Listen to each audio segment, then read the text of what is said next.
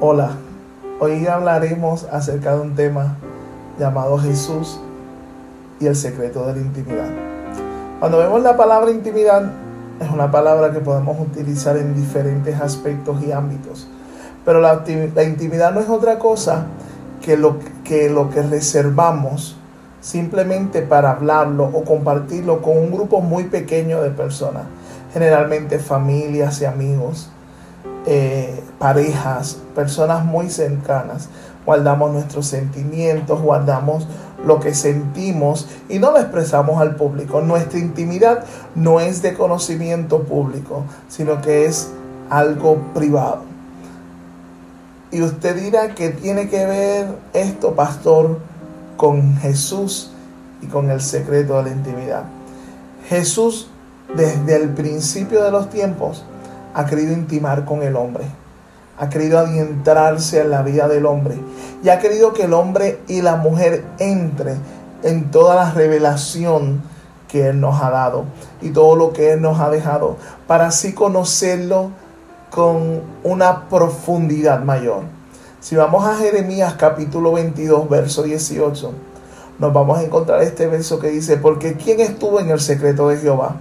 Y vio y oyó su palabra Así que la palabra nos habla de que hay un secreto, de que hay un lugar de intimidad mayor, de que hay algo más.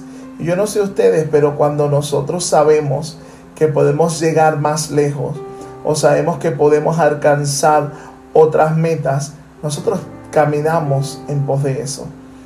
Jesús nos invita en esta hora a tener intimidad con Él. ¿Y cómo nos acercamos y cómo tenemos intimidad? Hay varias cosas que debemos de hacer para tener una intimidad saludable con Jesús. Repito, una intimidad saludable, sí. Esa es la palabra. Muchas veces con Dios tenemos una relación muy insana. Y usted dirá, pastor, pero esa palabra no, no concuerda. ¿Cómo podemos tener una relación que no es sana con Dios. Cuando no conocemos a Dios, a su capacidad, a su grandeza, a su magnitud y a través de su gracia, no tenemos una relación sana con Él. Yo recuerdo hace muchos años atrás, cuando yo empezaba a tener una relación con Dios, yo tenía mucho temor y mucho miedo y me relacionaba con Él a través del miedo. Y yo lo, imaginaba siempre como un padre que iba a castigar cada acción negativa, cada acción mala, cada, cada falla. Lo imaginaba como un padre siempre con una correa en la mano. Lo imaginaba como un padre siempre con un látigo en la mano para castigar todas las acciones incorrectas que yo hiciera. No es hasta que yo decido tener intimidad con Él que conozco la magnitud y la grandeza de su amor, que conozco la capacidad que Él tiene de amarnos aún con nuestras imperfecciones, que conozco la capacidad que Él tiene de cambiarnos. Así que, ¿por qué me conviene la intimidad? Primero, porque Él me cambia en ella. Porque la intimidad cuando yo puedo entrar al lugar secreto de Dios, cuando yo puedo tener comunicación directa con Dios, yo comienzo a cambiar. Él comienza a dirigir mi vida y me dice, no es este camino, no es esta forma, no es estas amistades, no es estas personas las que deben de estar en tu vida, no es este lugar que te corresponde. La intimidad con Dios va a transformar todo lo que hace. La intimidad con Dios va a cambiar toda tu perspectiva de vida. La intimidad con Dios cambia todo lo que estás haciendo. Y no solamente la intimidad con Dios cambia, también puedes conocer el futuro que tiene. Dice Romano que la voluntad de Dios es perfecta, buena y agradable. La voluntad de Dios para nuestra vida es de esa forma. No hay otra forma que buscar. Es buena, perfecta y agradable. Pero no hay otra forma que conocerla que intimando con Él. Porque cuando entramos en ese secreto, cuando entramos en ese lugar en donde solamente estamos Él y yo, Él comienza a hablarnos y Él comienza a decirnos, estos son los pasos que debes de dar. Que muchas veces nos sentimos un poco perdidos, aún siendo gente espiritual, aún siendo gente que, sigue a Dios, a veces nos sentimos perdidos. Y por eso Dios comienza a llevarnos a esa intimidad para dirigirnos. Así que la intimidad no solamente nos cambia, sino que la intimidad nos dirige. La intimidad nos lleva a lugares seguros. La intimidad nos lleva, me parece, escuchar a Dios hablando con Moisés y Moisés diciéndole, si tu presencia no va conmigo, yo no voy a ir. Y el Señor le dice en Éxodo 14, 14, mi presencia irá y te daré descanso. Así que la intimidad con Dios nos asegura el descanso y nos asegura el éxito en nuestro caminar.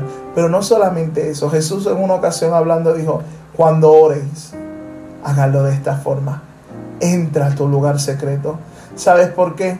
Porque hemos confundido lo que es la oración. Porque la oración no son vanas repeticiones. Porque la oración no es demostrar mi elocuencia con, Dios. Dios sabe las capacidades que tú tienes. Dios sabe quién tú eres.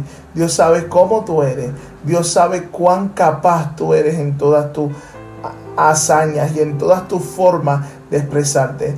Pero la oración no es para eso. La oración no es para demostrarle a Dios cuántos versos me sé de memoria.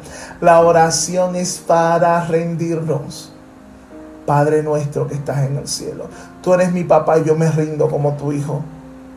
Yo me rindo para que tu voluntad sea en mi vida. Así que la intimidad con Dios no solamente nos cambia y no solamente nos da dirección, sino que nos da rendición. Tenemos que rendirnos ante su voluntad. Y hablando con Él es cuando somos, aleluya, podemos humillarnos y decirle, es a tu forma y no la mía, aunque me duela, aunque esté sufriendo, aunque no quiera hacerlo de esta forma, es a tu forma y no a mi forma, porque tú conoces mi futuro mejor. Así que la intimidad con Dios también te va a ayudar en tu humillación. Conocerle te ayudará a ser humilde y conocerle te ayudará a rendirte a sus planes, que déjame decirte, son perfectos. Sí, tú que me estás escuchando en este momento, los planes que Dios tiene para tu vida son perfectos. Por eso es tiempo de que tengas tú en tu agenda y planificado el secreto y el momento de Dios para tu vida. Porque la intimidad, en el secreto, Él te mostrará que sus planes son perfectos. Que a lo mejor tus planes no son tan, tan perfectos, pero los de sí lo son ríndete y escúchale Jesús y el secreto de la intimidad.